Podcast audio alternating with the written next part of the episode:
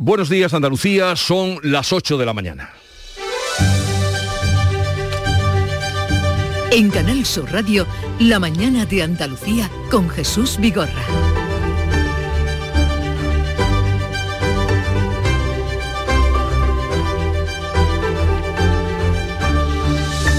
La frontera terrestre de España con Marruecos, los pasos de Ceuta y Melilla se abrirán en los próximos días. No hay fecha exacta, pero sí la seguridad de que así lo harán y así será, según el anuncio que el ministro español de Exteriores, José Manuel Álvarez, hacía este miércoles en Marrakech. Nueva etapa en las relaciones bilaterales, nuevo espíritu en lo que no se contempla, o en el que no se contempla, pedir cuentas por los supuestos casos de espionaje a miembros del gobierno español. Vamos a llevarnos bien con los vecinos, porque con la oposición y los socios parlamentarios se complica el entendimiento si nos atenemos a la bronca de ayer en el Congreso de los Diputados. Comparecía el presidente Pedro Sánchez en la sesión de control, cruce de acusaciones, por el asunto de los espías y contraespías del caso Pegasus, Bildu y Esquerra bajaban el tono de sus críticas mientras que Núñez Feijó las endurecía y llegaba a calificar al Ejecutivo de Sánchez como una caricatura de gobierno. Antes el presidente le decía a la popular Cuca Gamarra que en el PP es un partido de mangantes. En medio de esta bronca política, Esperanza Casteleiro tomará hoy posesión del cargo de directora del Centro Nacional de Inteligencia. Y el gobierno encara hoy otra votación in extremis con la ley de Seguridad Nacional que cuenta con los vetos de Esquerra y de Junts per Cat. Una ley que garantiza recursos de primera necesidad ante situaciones de crisis, pero que no contenta ni a los partidos de derecha ni a los de izquierda, porque vulnera derechos fundamentales. La mañana de Andalucía. Social Energy. La revolución solar ha llegado a Andalucía para ofrecerte la información del tiempo. Hoy tendremos intervalos de cielos nubosos en Andalucía, ligera calima en el sur de la comunidad al final del día, temperaturas sin cambios, sopla viento de levante fuerte en Cádiz con rachas muy fuertes a primeras horas. Las temperaturas máximas van a oscilar este jueves entre los 25 grados de Málaga y los 33 de Sevilla. Es el momento de ahorrar hasta un 70% en tu factura de luz. Este mes de mayo Social Energy presenta grandes descuentos en instalaciones premium en Face, con 25 años de garantía. Atrapa el sol con Social Energy y aprovecha las subvenciones. 955-441-111 o socialenergy.es. La revolución solar es Social Energy. Y vamos a conocer ahora cómo se circula en las carreteras de Andalucía. Conectamos con la DGT. Alfonso Martínez, buenos días. Buenos días. Hasta ahora en la red de carreteras de Andalucía tengan precaución en Almería. Hay complicaciones en la A7, en, la Joaída en dirección Barcelona. También encontramos circulación intensa en esta misma vía, en Viator, en este caso en sentido Cádiz. En Córdoba hay tráfico lento en la 4, en Arcángel, en dirección Madrid y en Málaga complicaciones en la 7 en la Cala del Moral, también eh, en Calahonda Chaparral, en Fongirola en, dirección en Cádiz. Y tengan especial cuidado además en San Pedro de Alcántara en este caso hacia Barcelona al igual que en el entorno de Sevilla en la A49 a su paso por Camas van a encontrar tráfico lento con paradas prolongadas hasta Castilleja de la Costa en sentido a la capital hispalense. Y también dificultades en la ronda S30 en varios tramos. Especial cuidado en el puente del Centenario en ambos sentidos. Dicen que detrás de un gran bote del Eurojackpot hay un gran millonario. Esto, ¿y detrás de un gran millonario? Pues que va a haber un... Ahora Eurojackpot, el mega sorteo europeo de la 11, es más millonario que nunca. Este viernes, por solo 2 euros, bote de 85 millones. Eurojackpot de la 11, millonario por los siglos de los siglos. A todos los que jugáis a la 11, bien jugado. Juega responsablemente y solo si eres mayor de edad. En Canal Sur Radio, la mañana de Andalucía con Jesús Bigorra. Noticias. Pues ya hay fecha em, para la reapertura de los pasos fronterizos de Ceuta y Melilla más compromiso que fecha, porque está sin determinar. Serán los próximos días, después de dos años cerrados por la pandemia y por la crisis diplomática entre ambos países. Beatriz Galeano. Lo ha anunciado desde Marrakech el ministro de Asuntos Exteriores, José Manuel Álvarez, tras reunirse con su homólogo marroquí, Nasser Burita. Se va a aplicar tanto a personas como a mercancías, se hará de forma ordenada y gradual. José Manuel Álvarez no ha dado más detalles de las condiciones que deja en manos del Ministerio del Interior. Los ministerios del Interior están trabajando para ultimar los detalles, pero el acuerdo ya es definitivo y se producirá la apertura por esos pasos y esas aduanas en los muy próximos eh, días. También se han normalizado ya las conexiones aéreas y marítimas y ha habido una primera reunión para coordinar la operación Paso del Estrecho que va a comenzar el 15 de junio. Eso sí, en estos encuentros no se ha hablado de Pegasus, tampoco de la posibilidad de que fuera Marruecos el país que encargó el espionaje al presidente Pedro Sánchez y a la ministra de Defensa. Mientras en el Congreso de los Diputados se sigue hablando de espionaje, especialmente dura fue la sesión de control al gobierno de este miércoles. En su respuesta, Sánchez ha desvinculado el relevo de la responsable del CNI de las escuchas a los independentistas ante las críticas de la oposición. En dos ocasiones, Pedro Sánchez lo ha justificado por la intervención de su propio móvil y el de varios ministros. Es evidente que ha habido un fallo en la seguridad de las comunicaciones del Gobierno de España. Y lo que ha hecho el Gobierno de España ha sido lo que hemos hecho siempre, cumplir con la ley y actuar con absoluta transparencia ante la opinión pública. Para la popular Cucagamarra está claro que gobiernan los independentistas. Caía y rodaba la cabeza de quien ha demostrado tener una hoja de servicios intachable. Pero sus socios le pedían un chivo expiatorio y usted acata dócilmente. También Edmundo Val de Ciudadanos ha denunciado que les haya entregado en bandeja de plata, ha dicho la cabeza de Paz Esteban. Del otro lado, Gabriel Rufián ha acusado a Margarita Robles de un patriotismo tóxico que quiere ocultar lo que pasa. Su patriotismo es tóxico. Quiere mal a este país. Porque ser patriota, querer mucho a tu país y por extensión a las instituciones, no es convertir a tu país en la casa de Bernarda Alba. Y mucho menos que usted haga ¿Qué hizo usted en la comisión? ¿Examinó las resoluciones judiciales? Pues examinó las resoluciones judiciales y la motivación, ahí tiene la máxima transparencia, el máximo cumplimiento de la legalidad. Eso es lo que es ser patriota, ser patriota constitucional. En su respuesta, el titular de presidencia ha negado ser el responsable de la seguridad del móvil del presidente y en el proceso jurídico novedades, la Audiencia Nacional ha ampliado la denuncia también a los teléfonos de los ministros del Interior, Fernando Grande Marlasca, y de Agricultura, Luis Planas. Hoy, además, Esperanza Casteleiro va a tomar posesión del cargo de directora del Centro Nacional de Inteligencia en sustitución de Paz Esteban. Oh, pues esto ocurría en el Congreso. En cuanto a la política andaluza, aquí cada vez más se nota que estamos en precampaña. Este miércoles se han presentado las cabezas de lista provinciales del Partido Popular y de Por Andalucía. También hemos sabido que los consejeros Rogelio Velasco y Rocío Blanco, consejeros hasta ahora de Ciudadanos, no forman parte de ninguna lista. Hay cinco consejeros como cabeza de cartel del Partido Popular, además del presidente de la Junta, que concurre por Málaga. Durante la presentación formal de los candidatos provinciales, Juanma Moreno ha llamado a su equipo a traer a los votantes de otros partidos, incluidos los socialistas. Cabe el socialdemócrata demócrata, el socialiberal, el, el que está enfadado con el Partido Socialista, aquí tiene cabida, donde cabe los moderados, los centristas, donde caben los liberales, donde cabe todo aquel que quiera avanzar España y todo aquel que quiera hacer avanzar Andalucía. Este es un partido de bases anchas.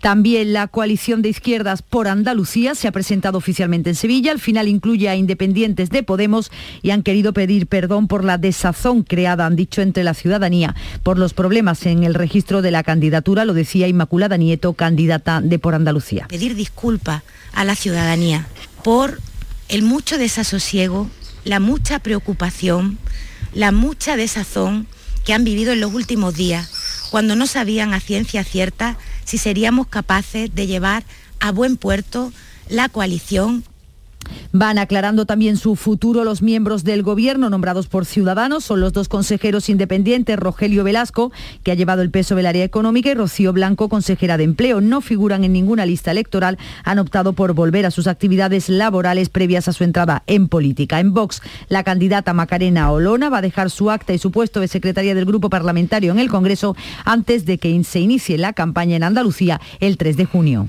Lo que Vox defiende, y yo quiero conseguir como presidenta de Andalucía, es que todas las mujeres podamos elegir. Y para que las mujeres tengamos un auténtico derecho de elección, solo Vox ofrece la solución. La familia, la familia debe ser el centro de todas las políticas públicas. El Partido Socialista ya cerró sus listas electorales. Su candidato Juan Espadas, que encabeza la de Sevilla, va a estar arropado este fin de semana por el presidente del Gobierno. Eh, otro aspecto de que estamos en pre-campaña es que Canal Sur ha propuesto ya la realización de dos debates con los candidatos a la presidencia de la Junta de Andalucía en su plan de cobertura electoral pendiente del visto bueno del Consejo de Administración de la RTVA y de la Junta Electoral. Los debates con los candidatos a presidir el Gobierno andaluz se realizarían los lunes 6 y 13 de junio a las 9 y media de la noche con un formato parecido al de citas anteriores. Serían emitidos simultáneamente por Canal Sur Televisión, Canal Sur Radio, la plataforma Canal Sur Más y en Canal Sur 2 con traducción al lenguaje de signos. Igualmente, Canal Sur ofrece la grabación de ocho debates provinciales para su emisión simultánea en desconexión, que sería el viernes 10 de junio. Y echemos un vistazo ahora a la evolución de la pandemia, porque suben los contagios por COVID en nueve comunidades autónomas, pero fíjense que entre ellas no está la nuestra, Andalucía. Con esta situación, la ministra de Sanidad, Carolina Darias, ha realizado un llamamiento a la prudencia a los ciudadanos que tengan síntomas compatibles para que sigan con las medidas de control y protección. Eh, aprovechaba para decirlo tras la reunión del Consejo Interterritorial con las comunidades autónomas. En ese Consejo reconocía su preocupación porque la incidencia acumulada en mayores de 60 años se acerca ya a los 850 casos. De hecho, en 11 territorios se superan ya los 1.000 casos por cada 100.000 habitantes. En Andalucía no llega, está en 630, pero con estos datos la ministra Darias ha anunciado que no va a haber retirada de las mascarillas en los aviones, algo que ya ha anunciado Bruselas. No es obligatorio ni en los andenes ni en los propios aeropuertos, sí en los transportes públicos y también en vuelo. Siempre ir caminando de la mano de la prudencia, de la mano de la gradualidad y de la mano de la proporcionalidad como hemos hecho hasta ahora. El nuevo protocolo aprobado por la Unión Europea entrará en vigor el 16 de mayo, no es de obligada aplicación, así que en España se seguirá usando las mascarillas en el interior de los aviones. El Hospital Virgen de las Nieves de Granada se ha convertido en el primero del mundo en implantar con éxito a un paciente una vena cava creada expresamente para el enfermo gracias a la ingeniería de tejidos y la donación de un paciente fallecido y gracias también a la labor de los médicos de aquel centro. Laura Nieto. Se convierte además en el primer tratamiento efectivo para esta dolencia que hasta ahora pues no tenía cura. El receptor era un paciente que tras sufrir una trombosis en la vena femoral tenía esta arteria sin su función normal, lo que le provocaba una serie de consecuencias médicas graves y una vida muy incapacitante. Vicente García es el jefe del Servicio de Angiología y Cirugía Vascular del Virgen de las Nieves. Y eso significa que el paciente no va a sufrir ningún rechazo ni necesitará ningún tratamiento inmunosupresor. Esta intervención y sobre todo todo este proceso de, ingeniería tisular compleja, de recelularización y descelularización, que por cierto dura 60 días todo este proceso, pues es la primera vez en el mundo que se realiza en este hospital. Con este procedimiento, además, se ofrece por primera vez un tratamiento efectivo a estos pacientes. Pues felicidades al paciente y, por supuesto, a quienes lo han hecho posible en el Hospital Virgen de las Nieves. Ya hay fecha para que comience el grado de medicina en la Universidad de Jaén. Será a partir del próximo 12 de septiembre cuando se inicie el curso los 60 alumnos que van a integrar la primera promoción de medicina en Jaén. Alfonso Miranda. Y claro que conforme avancen los años acogerá hasta 360 alumnos en los seis cursos. El edificio no está visto que se termine hasta entrado ya el primer año de medicina, por lo que los primeros alumnos van a estudiar en las instalaciones que ya existen en la Universidad de Jaén, de la que es rector Juan Gómez. El profesorado que va a impartir la docencia en el primer curso ya está asignado hace tiempo. Todo lo que es la confección de horarios y demás está ya resuelto Os puedo adelantar además que el grupo de medicina será un grupo de mañana de teoría y luego la mayoría de las prácticas serán también en horario de mañana. Por cierto, que el grado de medicina, la idea comenzó en el año 2007 por parte del Consejo Económico y Social de la Universidad de Jaén.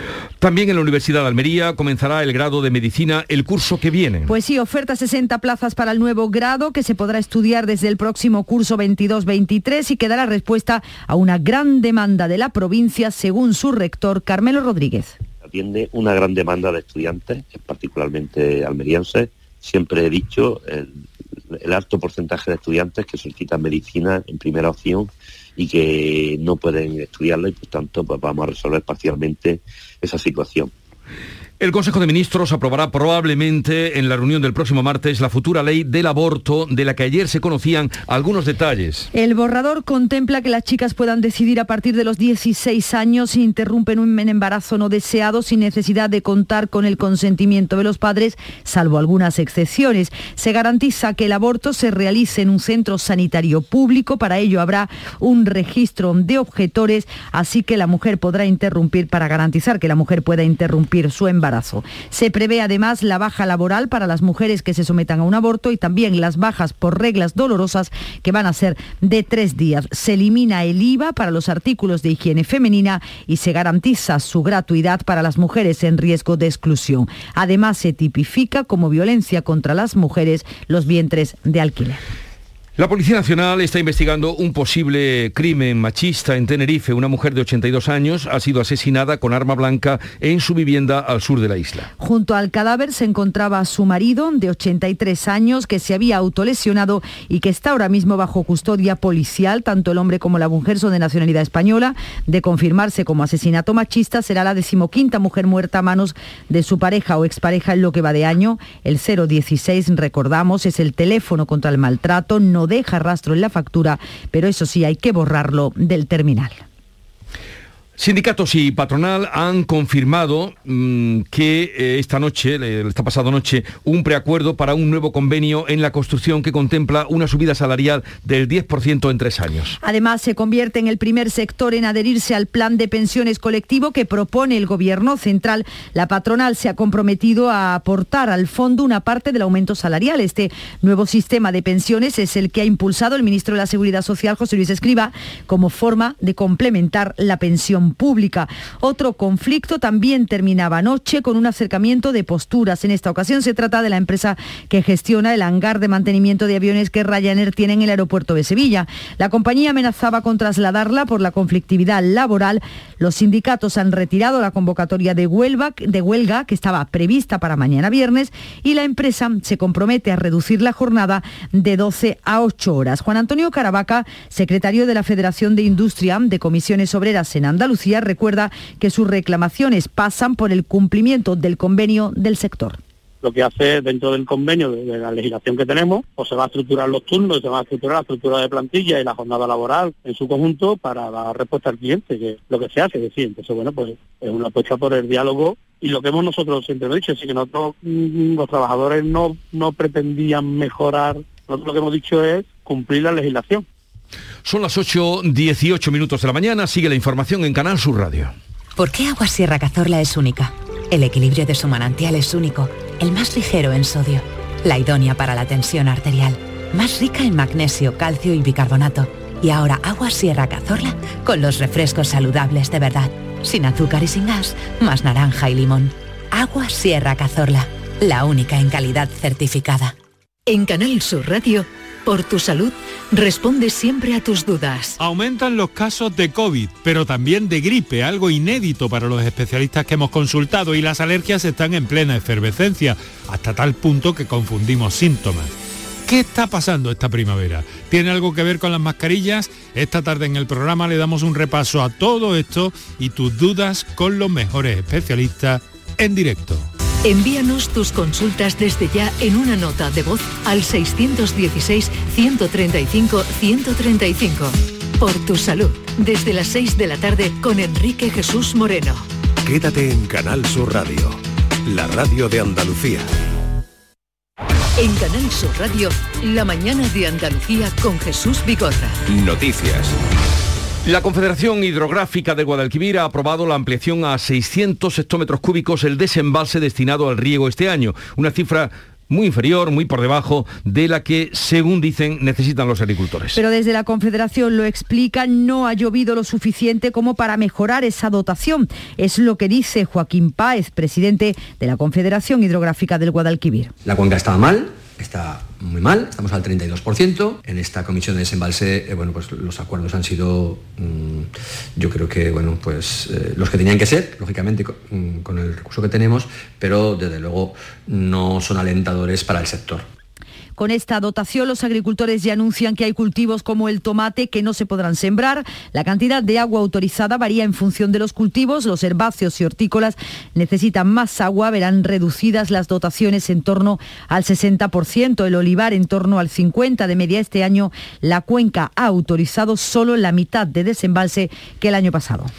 Eh, por cierto que a partir de las 9 hablaremos con Joaquín Páez, el presidente de la Confederación Hidrográfica del Guadalquivir, para que nos dé algún detalle más. La venta de aceite de oliva ha batido récord en abril. En total, 155.000 toneladas, el dato más alto de la presente campaña. A eso hay que sumar la estabilización de los precios. Claro, porque en todas las categorías superan los 3 euros. La invasión de Ucrania y la huelga en el transporte han contribuido a esta cifra récord de ventas. La media mensual se registraba en 135 mil toneladas por mes y se ha alcanzado esas 155.000 toneladas. En el cúmulo de la campaña ya suma 946.000 toneladas de venta. Los aceiteros justifican el aumento de las salidas por operaciones firmadas en meses anteriores, lo dice Luis Carlos Valero, gerente y portavoz de Asaja Jaén. El ritmo de salida está siendo espectacular, hemos vuelto a batir récord de ventas en el mes de abril, por lo tanto entendemos que el enlace, a pesar de que la cosecha se haya aproximado a 1.480.000 y tantas mil toneladas, quiere decir que no hace falta ese aceite para el mercado porque está muy activo.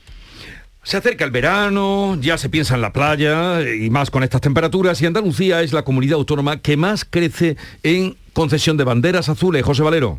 Pues así es, son siete esas banderas adicionales. Este año son 122 las playas. En total en Andalucía son 145 entre banderas azules entre playas, puertos deportivos y embarcaciones sostenibles. Juan Marín es el vicepresidente de la Junta y consejero de Turismo. Hay que felicitar a todos los ayuntamientos que han hecho un esfuerzo enorme por eh, cumplir con toda esa normativa tan exigente que hoy eh, bueno, pues, otorgan estas distinciones para que los bañistas, los turistas pues vengan con la tranquilidad de que se cumplen con todos los requisitos higiénicos sanitarios para poder disfrutar de las playas andaluzas.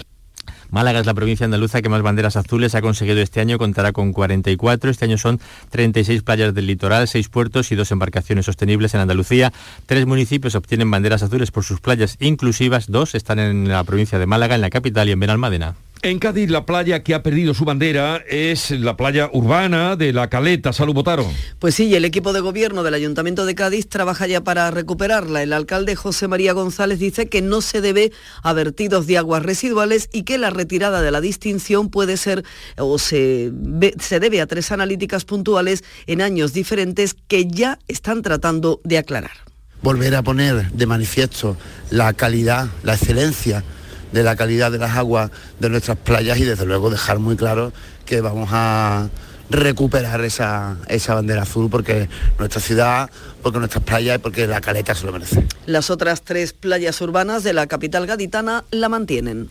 Bueno, han perdido la bandera, pero se pueden desnudar, ya saben ustedes. En Córdoba ha logrado, Córdoba ha logrado una bandera azul, es de interior, ¿y eso cómo es posible? Cuéntanos, José Antonio Luque.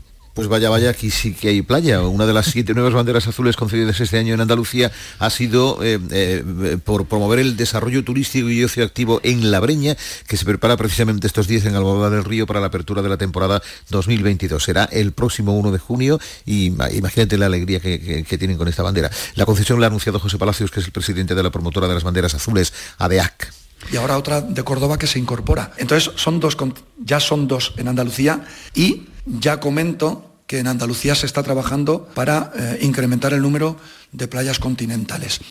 Vaya, vaya, aquí, aunque estemos en Córdoba, sí hay playa. Pues Antonio, eh, eso es porque todavía no han ido a ver eh, la playa del Viso, que le tocará el año que viene. La colada, claro, claro, no, la, colada está ya, la colada está ya también a punto de conseguir su bandera. El Viso de los Pedroches, que eso, esa playa tiene su mérito. el presidente de la Junta ha recibido en el Palacio de San Telmo a una delegación de las principales productoras audiovisuales de Estados Unidos, las más grandes a escala mundial. Juanma Moreno les ha invitado a venir a rodar sus películas Andalucía, según el presidente, nuestra comunidad es un atractivo y único plato de cine porque dice aquí hay prácticamente de todo. Tiene eh, clima continental, tiene clima mediterráneo, tiene clima atlántico, es la única región de Europa con una fachada mediterráneo-atlántica, tiene nieve con estación de esquí, tiene un desierto, uno de los pocos desiertos que hay en Europa. En definitiva, se puede hacer en muy pocos kilómetros, se puede encontrar la localización que ustedes eh, quieran. Pero no solo eso, Moreno ha destacado los incentivos para rodar en Andalucía, la seguridad, una red de infraestructuras de primer nivel y servicios de calidad. También ha puesto el acento en que nuestra comunidad cuenta con una industria audiovisual propia con gran capacidad que el presidente considera fundamental para el sector. Y algo que a mí me parece personalmente lo más importante para el sector, una industria audiovisual propia. Tenemos muchos profesionales que tienen talento, que tienen cualificación, que tienen capacidad y que tienen una enorme ilusión y la feria de Jerez que atraviesa ya su Ecuador y con unas temperaturas excelentes. Y ayer, Día de las Mujeres, más de 500 pertenecientes a distintas asociaciones brindaron en el templete municipal en un acto organizado por el ayuntamiento. Así que el Parque González Sontoria estaba completamente lleno. Por lo que haga falta se viene a la, feria. No podemos faltar. Día grande de la mujer ya lo más bonito. Anda que no. Pues mira, yo te lo digo que no he nacido en Jerez, como la feria de Jerez no hay ninguna, ¿eh? Bueno, ahora mi feria de Jerez. Esto se vive en Jerez, pero en Córdoba, a pesar del calor, los visitantes siguen llegando a miles a los patios. Pues sí, se ha superado ya el medio millón de visitantes que salen admirados de los recintos como este grupo. Sí, de hecho el clima de donde yo soy es similar, entonces las flores son similares, pero algo como esto no se tiene por allá. No tiene nombre esto tan bonito, tan precioso, todo lleno, las flores espectacular porque están muy bien cuidadas, el verde, las flores, todo vivo, esto es una maravilla. Hoy es el día de cuestación de la Asociación Española contra el Cáncer. Así es que voluntarios de esta asociación salen a la calle para recaudar fondos que destinan luego a la investigación. Un movimiento, un propósito, una lucha, una bandera. Haz de la lucha contra el cáncer tu bandera. Entra en dona.contralcáncer.es y ayúdanos a impulsar la investigación oncológica. Juntos, hicemos la bandera contra el cáncer. Almería, María Jesús Recio, háblanos de esa cuestación de, eh, para recaudar fondos contra la lucha, la lucha contra el cáncer simboliza el mensaje este año. 200 voluntarios preparados para que la ciudadanía les dé su apoyo y aporte esos fondos que permitan continuar con la investigación y ayuda a los pacientes y sus familias en Almería. Pero la cuestación es en todas partes. Para animar a participar, la Asociación contra el Cáncer en Almería ha editado un vídeo con personas vinculadas a la cultura, como Michael Thomas, director de orquesta de la Orquesta Ciudad de Almería, Tomás de María del Mundo de la Danza o Cristo Heredia del Flamenco, que nos invitan así a participar en la cuestación hoy. Os animo a todos a participar en este 12 de mayo en la cuestación es para muy buena causa. La lucha contra el cáncer es una batalla que tenemos que librar juntos. El día 12 de mayo yo soy bandera contra el cáncer. Abandérate. Cualquier aportación será bienvenida y agradecida, así que anímate, bandera contra el cáncer. Solo en Almería Capital se van a instalar 25 mesas desde las 9 de la mañana hasta la 1 de la tarde. Se vuelve a esa cuestación en la calle después de dos años sin hacerla por mor del COVID. Así es que si se encuentran con esa hucha o el voluntario que se le acerca, hoy por ti, mañana por mí, pasado por el otro, porque afecta a toda la sociedad. Vamos a hablar ahora de la guerra que continúa en Ucrania, continúa en Europa. El ejército ruso ha lanzado esta noche 17 ataques sobre Zaporilla, la ciudad donde se han refugiado los evacuados de Mariupol y de la acería de Azostal. Así que ya hoy la guerra parece estar llegando a un punto muerto que está resultando agotador. Se producen avances y retrocesos, pero no se vislumbra un final cercano. El ucraniano Volodymyr Zelensky ha hablado este miércoles a los universitarios franceses, les ha dicho que terminará cuando recuperen lo robado. La guerra terminará cuando Ucrania recupere todo lo que Rusia le ha quitado. Con cada bucha, Mariupol y con cada nueva atrocidad, la posibilidad de negociar desaparece. Pero haremos todo lo posible para llevar ante la justicia a cada uno de los responsables. 78 días cumple hoy la guerra de Ucrania. En Málaga, la mujer víctima de una agresión sexual sufrida en la playa de la Malagueta el lunes de madrugada sigue en estado de shock. Pues sí, la Junta ha puesto a disposición todos los medios del Instituto Andaluz de la Mujer. De los tres detenidos ya están en prisión dos de ellos, de 30 y 31 años. Al primero lo arrestaron cometiendo agresión sexual en la playa, al segundo antes de que lo hiciera el tercero, el más joven, de 19 años, ha quedado en libertad sin cargos. La policía insiste en pedir la colaboración ciudadana en este ese caso, una llamada de teléfono alertando de lo sucedido impidió la violación grupal, según los agentes que intervinieron. Y una buena noticia porque la policía ha detenido a un hombre cuando iba a prender fuego en el Parque Natural de los Montes de Málaga. Dicen los técnicos del Infoca que él hubiera tenido este incendio, de haberlo perpetrado, hubiera tenido consecuencias catastróficas. Los agentes fueron alertados por una mujer que llamó al 091 tras comprobar que un hombre había provocado con algún acelerante dos incendios en las inmediaciones del lugar. Tras media hora de rastreo lograron localizar. Llegamos así a las ocho y media de la mañana en la sintonía de Canal Sur Radio. Tiempo ahora para la información local, así es que atentos.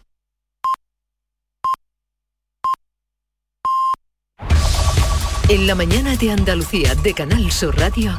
Las noticias de Sevilla. Con Pilar González.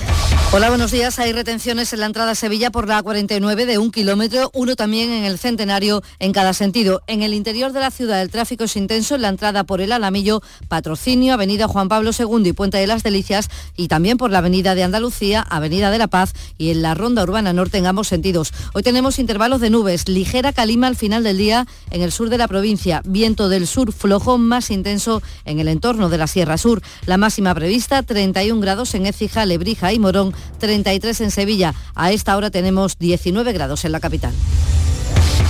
Automóviles Berrocar, más de mil coches de todas las marcas y modelos. La mejor garantía del mercado, inmejorable financiación, sin sorpresas de última hora y con total transparencia para que la compra de tu nuevo coche sea una decisión inteligente. 50 concesionarios Berrocar y más de 700 talleres concertados en territorio nacional. Entrega a domicilio totalmente gratis.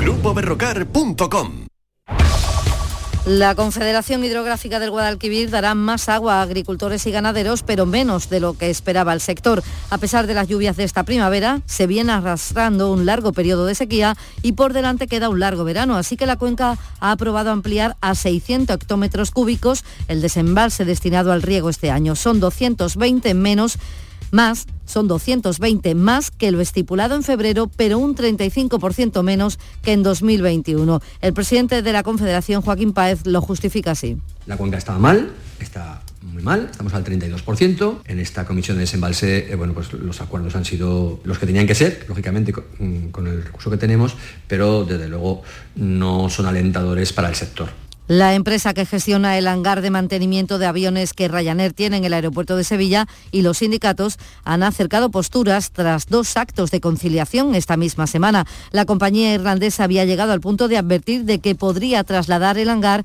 por esa conflictividad laboral. Los sindicatos han desconvocado la huelga prevista para el viernes. Juan Antonio Caravaca, secretario de la Federación de Industrias de Comisiones Obreras, recuerda que sus reclamaciones pasan únicamente porque se cumpla el convenio lo que hace dentro del convenio de, la legislación que tenemos, pues se va a estructurar los turnos, se va a estructurar la estructura de plantilla y la jornada laboral en su conjunto para dar respuesta al cliente, que lo que se hace, decir, entonces bueno, pues es una apuesta por el diálogo y lo que hemos nosotros siempre dicho, es que nosotros mm, los trabajadores no, no pretendían mejorar, nosotros lo que hemos dicho es cumplir la legislación. El Sindicato de Enfermería ha convocado una movilización hoy con motivo del Día Internacional de la Enfermería. Exigen el cumplimiento de los compromisos adquiridos con el objetivo de mejorar sus condiciones laborales y profesionales. Y la policía ha detenido a dos personas en San Juan de Anafarache por el robo de 41 teléfonos móviles de gama media alta en una oficina de correos. Uno de los detenidos trabajaba en correos, trabajaba porque ya lo han despedido y aprovechaba su puesto para llevarse esos teléfonos. El otro se encargaba de venderlos. Lo ha contado el portavoz policial Juan Magalviz. El detenido, que era personal laboral de correo, aprovechaba su puesto de trabajo y durante su jornada hurtaba terminales móviles de gama medio alta, aprovechando la recepción de los mismos en la oficina. Iberfurgo el alquiler de furgonetas con una nueva y variada flota de vehículos industriales en Sevilla les ofrece la información deportiva. Nuria Gaciño, buenos días ganar al Mallorca en el Sánchez Pijuán, donde al final el marcador reflejó un empate a cero. El Sevilla necesita ahora, en las dos últimas jornadas de liga, al menos un punto para poder certificar el puesto Champions. Su próximo rival, el domingo en el Wanda Metropolitano, será el Atlético de Madrid, que le ha quitado al Sevilla la tercera plaza al ganar al Elche por 0 a 2 y por lo tanto ha asegurado la Liga de Campeones. Al que le gustaría alcanzarla es al Betis y para ello deberá remontar los cinco puntos que le separan del equipo de Nervión. Su primer rival será el Granada en el Benito Villamarín este domingo. ¡Guau! ¡Vaya furgoneta! La he alquilado en Iberfurgo. Está súper nueva. No parece de alquiler. Ya, en Iberfurgo disponen de una flota en perfecto estado y te ofrecen presupuestos a medida. En Iberfurgo somos expertos en alquiler de furgonetas de carga, pasajeros y carrozados. Visítanos en iberfurgo.com o en Sevilla en el Polígono Industrial Parsi. En Cultura varias citas. Esta noche se entrega en el Alcázar el premio de novela Fernando Lara que organiza la editorial Planeta. Este mediodía se presenta la próxima temporada del Teatro de la Maestranza. Comienza el Festival de Cena Móvil con nueve estrenos y 21 compañías en el Teatro Alameda, Teatro TNT y en el Teatro de la Fundición y en el Lope de Vega recital con la soprano sevillana Leonor Bonilla y la Real Orquesta Sinfónica de Sevilla. A esta hora 17 grados en Umbrete, también en el Viso del Alcor, 19 en Sevilla.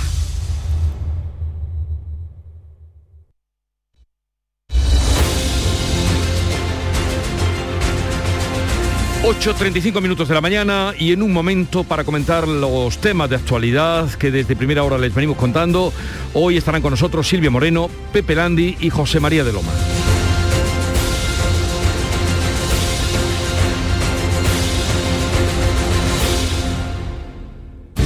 Buenos días. En el sorteo del cupón diario celebrado ayer, el número premiado ha sido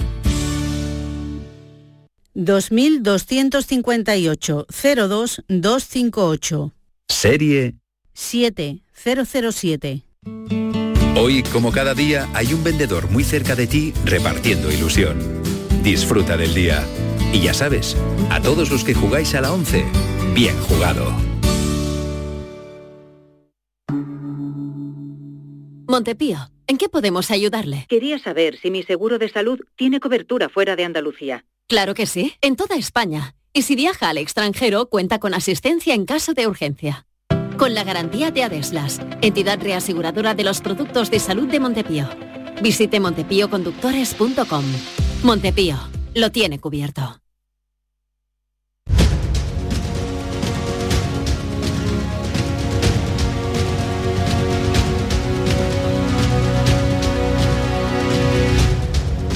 En Canal Sur Radio, La mañana de Andalucía con Jesús Vigorra.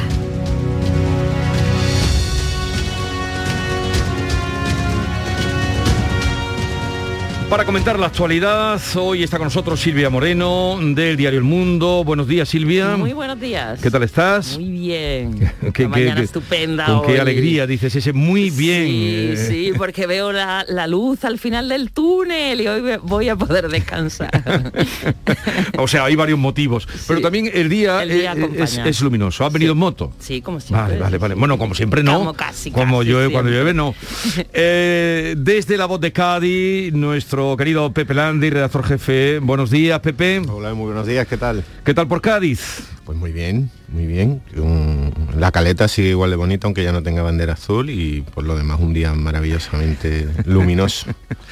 pero, pero yo decía hace un momento, y bueno, le han quitado la bandera, pero se puede despelotar la gente. Efectivamente, efectivamente, se puede. Lo ya uno por lo otro. Ya se podía despelotar la gente en la caleta y en las demás, ¿eh? porque hay otras cuatro playas, en otras tres playas en el término municipal en las que sí se conserva la bandera azul y en la que también se puede mm, practicar el nudismo. Sí, pero solo que no se, solo que no se va a practicar y eso fue todo un fin, un poco una ceremonia de, confusión de las que son habituales por aquí pero vamos a ver, ya, me has creado, y Silvia ya nos ha picado la curiosidad, ¿se puede desnudar la gente en, la caleta y las playas urbanas, sí o no? Es que la gente ya se podía desnudar antes de esa... Pero no, dijo, tu alcalde hace dos días efectivamente, que declaraba se modificó la posibilidad del nudismo. Se modificó la ordenanza municipal que fijaba un criterio de atuendo para que la policía local o cualquier eh, administración pudiera controlar, digamos, el, eh, la actitud de los, de los bañistas. Se eliminó esa mm,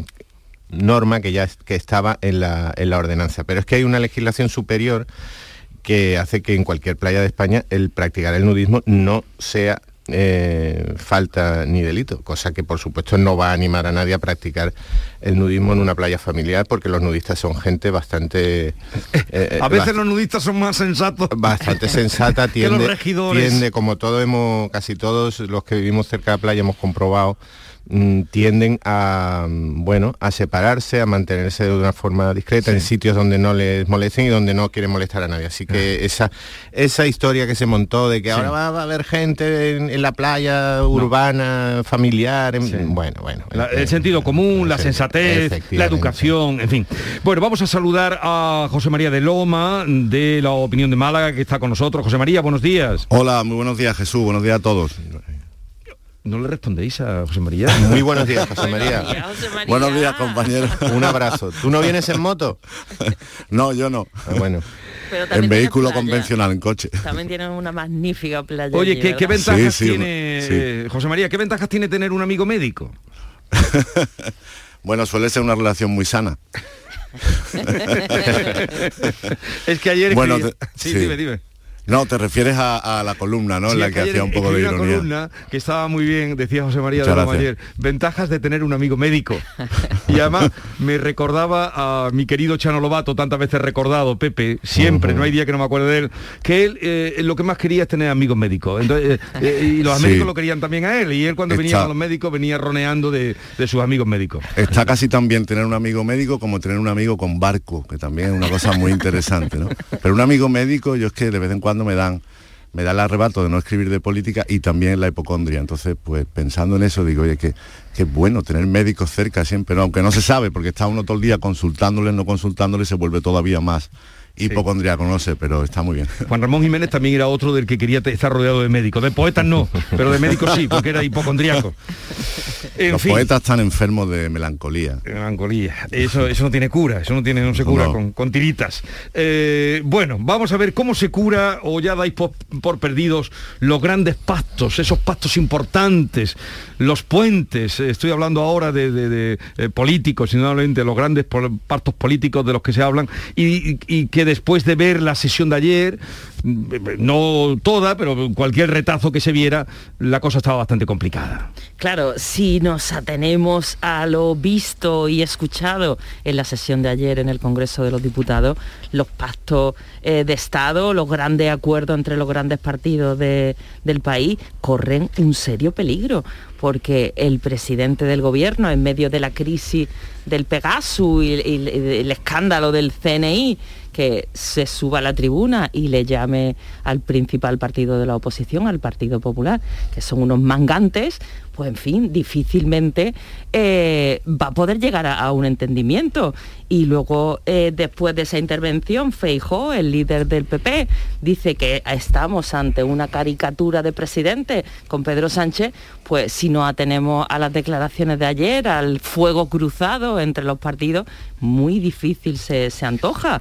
Pero es difícil, pero estamos en un momento de mucha tensión, de mucha convulsión y hay asuntos que requieren eh, mano izquierda y requieren acuerdos entre los partidos, que además es precisamente lo que está pidiendo la, la ciudadanía. Eh, vamos a escuchar precisamente porque eh, fue extraño, bueno, fue extraño, nada nos extraña ya, pero esa colocar ahí lo de mangantes, esa, esa carga explosiva, esa bomba que se soltó ahí, rápidamente también saltó, como tú decías, Núñez Feijó diciendo esto. Ver a un presidente del gobierno desorientado, superado por los acontecimientos y pillado en sus propias contradicciones y chantajeado una vez más es una caricatura.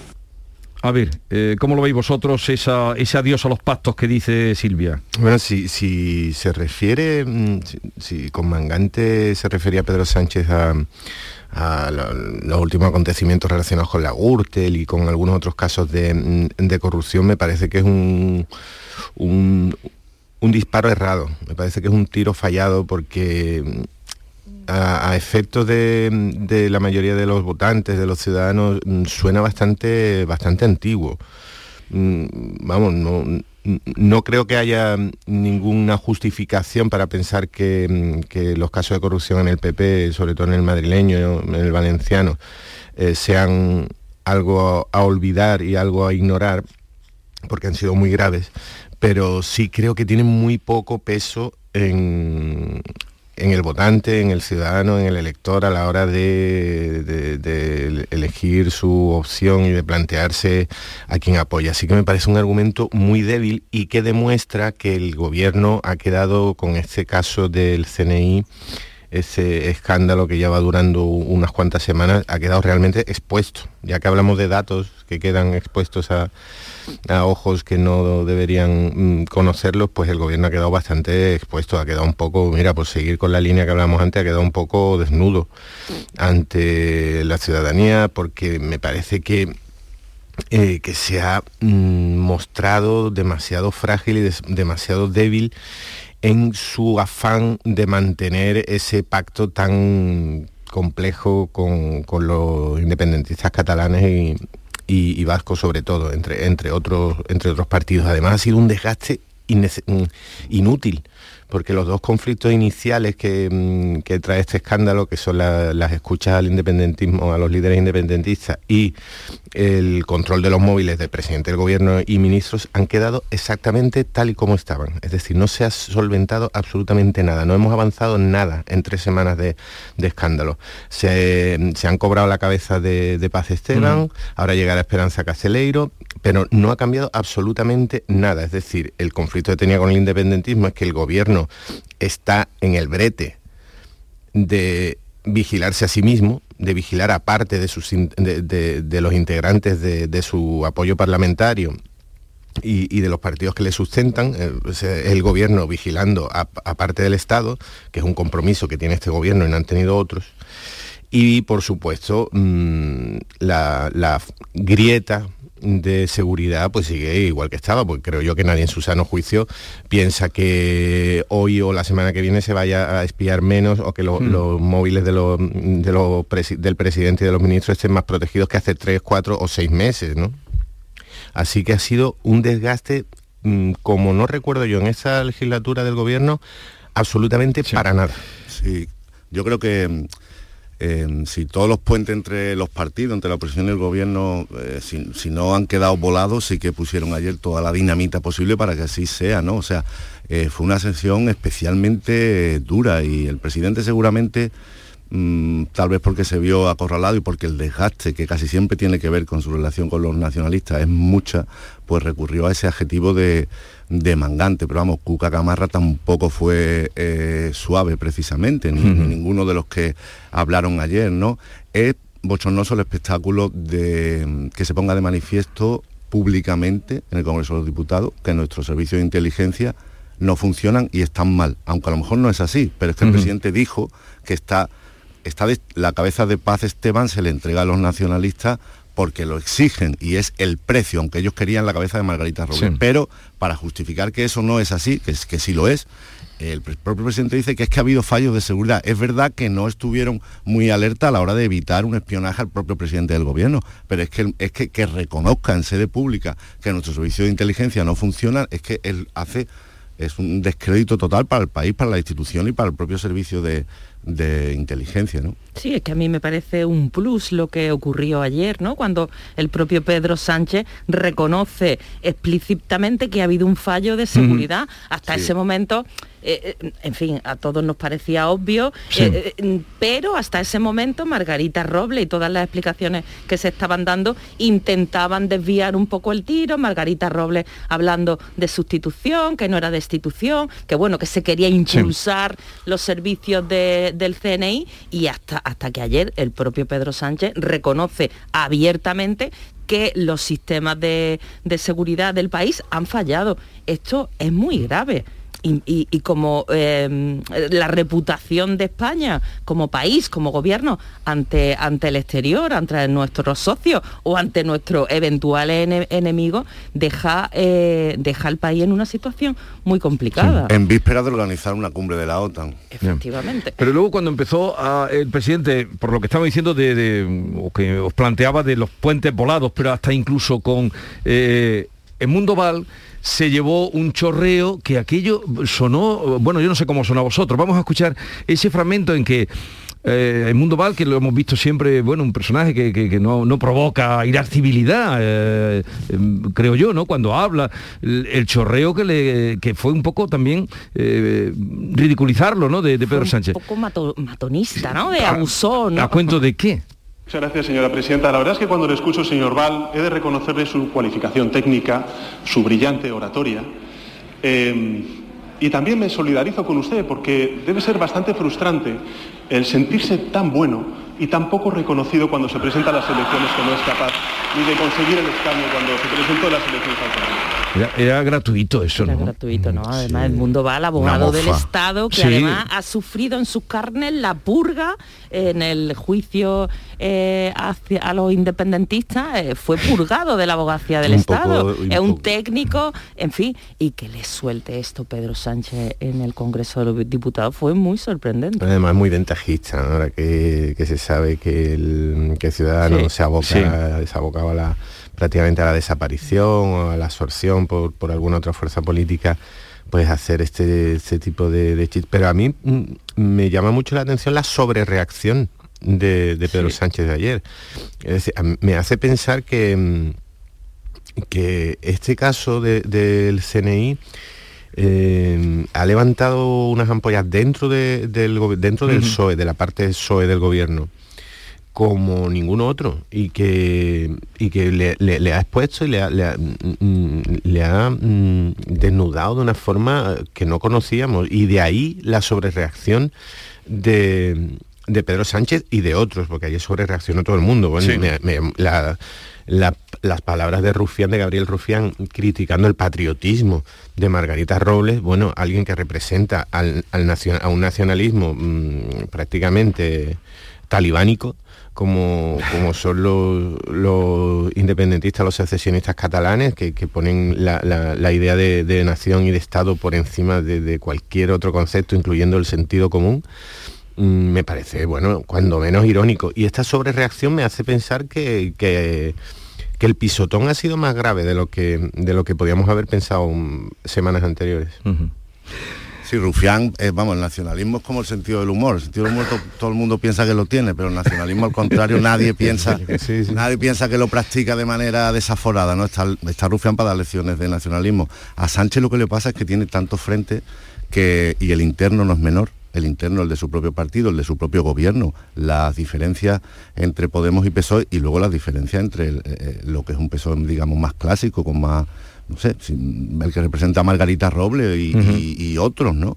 Y la propia Margarita Robles se tragó el, el sapo de la destitución y luego se le se le mm, dio el premio de escenificar como que había nombrado ella a alguien de su plena confianza, como que ella había llevado el asunto, pero bueno, lo que, lo que fue una rueda de prensa para, digamos, para resarcirla, se convirtió un poco también en echarla a los leones, porque esas explicaciones eh, marrulleras de que no es una destitución y tal, pues la dejaron también fue- un poco en evidencia, sí. ¿no? La hora de comparecencia de Margarita Robles, que, que era una ministra que, en fin, eh, eh, despertaba pues eh, cierta mm, comprensión e incluso en los adversarios, pues eh, esa, esa rueda de prensa la, la ha dejado a los pies de los caballos. Eh, por cierto, que, pero bueno, la legislatura no peligra, ¿eh? a pesar de, de esta sale también Pedro Sánchez. Eso es lo, De esta sorpre- sale. lo sorprendente de Pedro Sánchez, ¿no? Que cuando parece que está in extremis, en el momento de máxima debilidad, resucita, se recompone, consigue De esta sale. apoyos y parece que sí. Y se fue luego a la Feria del Vino de Castilla-La Mancha y estuvo brindando, bueno, pues una Feria del Vino extraordinaria porque ahí tienen además muchas vides. Eh, Vamos a otro territorio aquí nuestro hacia el sur. De esta, desde luego, Bildu y Esquerra han rebajado, van a seguir apoyando, lo dijo también, eh, em, eh, lo, lo dijeron los representantes de estos partidos y ahí no hay problema.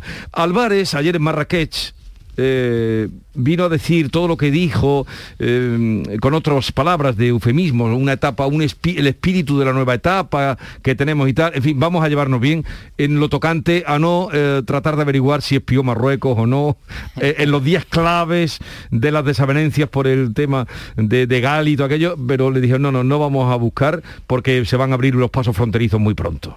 Claro, es que la- to- todas las dudas que en el caso Pegasus, en las escuchas de los teléfonos móviles, todas las dudas eh, que había desde que estalla el escándalo, no se ha solventado ninguna de esas dudas. Y precisamente la gran incógnita, la gran pregunta que sobrevuela todo el rato es, ¿ha tenido algo que ver en Marruecos con esto? ¿Sí o no? Y precisamente que vaya eh, al país vecino el ministro y que no intente por lo menos eh, hacer algún tipo de en fin, es muy, es muy llamativo, ¿no? En medio del gobierno, en, un momento de debilidad y con este asunto, pues es llamativo, ¿no? Que no se mm. le pidan unas explicaciones. Al, a Marruecos. Es que, mm, igual que lo vemos antes, nadie cree en, su sano juicio, nadie puede pensar que, mm, que hoy o la semana que viene se vaya a espiar eh, los teléfonos de nuestros representantes públicos menos que hace seis meses. No creemos que Esperanza Casteleiro, la, mujer venga con un software de eso, con un sistema mm, ahora revolucionario, porque, entre otras cosas, esto es un problema mm, internacional. Y desde siempre los delincuentes, los, espías, los ciberdelincuentes o los ciberespías van muy por delante de los sistemas de, vigilancia y de prevención, siempre van por delante por definición. Y el caso de, Marruecos lo, bueno, pues lo demuestra que al final no vamos a ir al fondo de la cuestión, no vamos a ir a mm, qué datos se sacaron de qué teléfonos, ni quién los sacó, ni para qué. A ese, a ese fondo no vamos a llegar nunca. No vamos a llegar nunca porque eh, estamos hablando de relaciones internacionales pues delicadísimas, complejísimas. Marruecos lo que nos demuestra prácticamente dos veces al mes es cuál es nuestro lugar en el mundo. Otros países tienen su Rusia y tienen su Turquía y nosotros tenemos nuestro Marruecos, que es mm, un Estado no democrático, eh, incluso que este tipo de, estados autoritarios ridiculizan la democracia e intentan desprestigiarla constantemente y este tipo de estados están, que lo tenemos a 13 kilómetros, eh, pues no dudan en utilizar de espionaje, la inmigración ilegal a personas como mercancía, abriendo pasillos que, lo, que abocan a muchos de ellos a, la muerte, les, les, importa un rábano, por supuesto lo ponen al servicio de sus intereses geoestratégicos y geopolíticos, mm, no hablemos ya de la utilización de recursos energéticos, recursos, en nuestro caso, recursos del sector primario, siempre está ahí la, sombra de la pesca, de la agricultura. ese, es, ese es Marruecos. Ese es Marruecos y Álvarez y, este gobierno, como otros gobiernos anteriores, y me temo que, lo, que alguno que, venga después, pues eh, eh, están resignados. Sí, como dice Pepe, el, Marruecos se, se ríe, ¿no? Se cisca en, la, en las democracias. Tanto es así, la prueba es que aprovechó un momento de, debilidad, claro, para eh, hacer pública esa carta que propició todo un cambio de, política español sobre, sobre el Sáhara, ¿no? Y con, con Marruecos siempre hay que procurar eh, bueno, siempre le rendimos cierta pleitesía y hay que ir con pies de plomo, todos los gobiernos, no solo este, porque efectivamente son cuestiones muy delicadas, pero casi siempre es apaciguable durante un tiempo hasta que, o sea, cuando ellos integren al Sáhara, que no le van a dar ninguna autonomía, porque eso es, Marruecos no es un Estado democrático, y pues volverán con otra, con otro tipo de reivindicaciones. El intento de España es blindar esa frase de la integridad territorial, afortunadamente es tratar de blindar lo, que son dos ciudades españolísimas como Ceuta y Melilla, ¿no? Y que no haya más problemas, que los habrá eh, en el futuro, y sobre todo que contenga Marruecos esa ola migratoria. Eh, ahora a ver si se abre la frontera y cuánto dura esta, esta normalidad. De todas maneras, el ministro yo creo que aunque hubiera preguntado, mm, oye, nos habéis espiado esto como gila, ¿no? Son 200 teléfonos españoles los que, según las revelaciones periodísticas, interesaban a Marruecos y estaban. Yo creo que Marruecos nos espía claramente y nosotros a ellos también. Eso lo decía el otro día. Claro, lo dice todos la analistas inteligentes. Claro, exactamente. ¿no? Lo que pasa, estamos además muy cerca. Lo que no tienen es que pillarte, ¿no? Dicen los, si te pillan. Pero a las puertas de abrir los pasos terrestres que tan necesarios son, ¿no? Y de la operación Estrecho, que ya se tiene fecha y todo, no va a salir el ministro diciendo le he preguntado, aunque hubiera preguntado. Creo que ahí es lo menos que podrían hacer. Eh. Siempre llegamos a, no tocar las cosas de comer, ¿no? Siempre cuando se habla de, relaciones internacionales siempre nos topamos al final con, bueno, pero pero es que si nos cortan el gas, pero es que si nos dejan sin pesca, pero es que si abren, si abren la, la mano con la inmigración ilegal y de pronto se cuelan en Tarifa o en Motril, no sé cuánto. Pero es que experiencias hay. Eh, no, no, y es que, mira, no, no, pero es que las va a volver a ver. Es que, es que van a jugar con, esas son sus armas, esas son sus herramientas, porque no deben dar cuentas eh, internas a ningún tipo, bueno, no ya hablemos de medio de comunicación y ciudadanía, eh, sino directa, ni siquiera a ningún tipo de, oposición política, y ahí estamos, estamos en una desventaja. Ayer salió la noticia de que había disminuido la llegada de pateras en un 70%. Casualmente. ¿no? Casualmente. Casualmente. Y, vo- y volverá a crecer casualmente cuando a Marruecos le interese. Entonces, ¿qué hacemos, Pepe? bueno, Claro, España, España está, está condenada, ¿no? Por ejemplo, Sí. ayer el ministro en ningún caso podía eh, plantear nada de la escucha porque habría sido pues, pues desencadenar Claro, otra crisis. otra. Y aunque lo hubiera dicho sotoboche o a la hora, no puede decirlo. puede Yo no sé cuándo nos extrañamos o nos extrañamos de que no ha dicho, ¿qué va a decir allí a- a- negociando? que las relaciones diplomáticas con un partido en el que no son los partidos, no, uno es un sistema democrático, otro no lo es, entonces unas relaciones diplomáticas entre dos partidos que no están en un plano de igualdad, pues siempre son complicadas, que porque las armas una- que usa uno sí. no son las que usa el otro. Una, una hipocresía estilosa, que a veces eso la, la diplomacia, ¿no? Es que es eso, tú lo has dicho Sí, bien, un poco, ¿no? Que no se note. Que no se note. Un poco la Yoconda con el puñal detrás, ¿no? La sonrisa de la, de la Yoconda. Pero a todo esto no sé si lo entenderá Rufián, que ayer también se lució con lo de la Bernarda Alba. Es que a veces cuando se utilizan de los tópicos, eh, sacó Bernarda Alba, la comparó con Margarita Robles, que en fin, eh, no sé si ha leído este hombre a Lorca, pero se le nota poco. Eh, bueno, vamos a llegar a, a las 9 de la mañana y continuamos con Silvia Moreno, Pepe Landi y José María de Loma.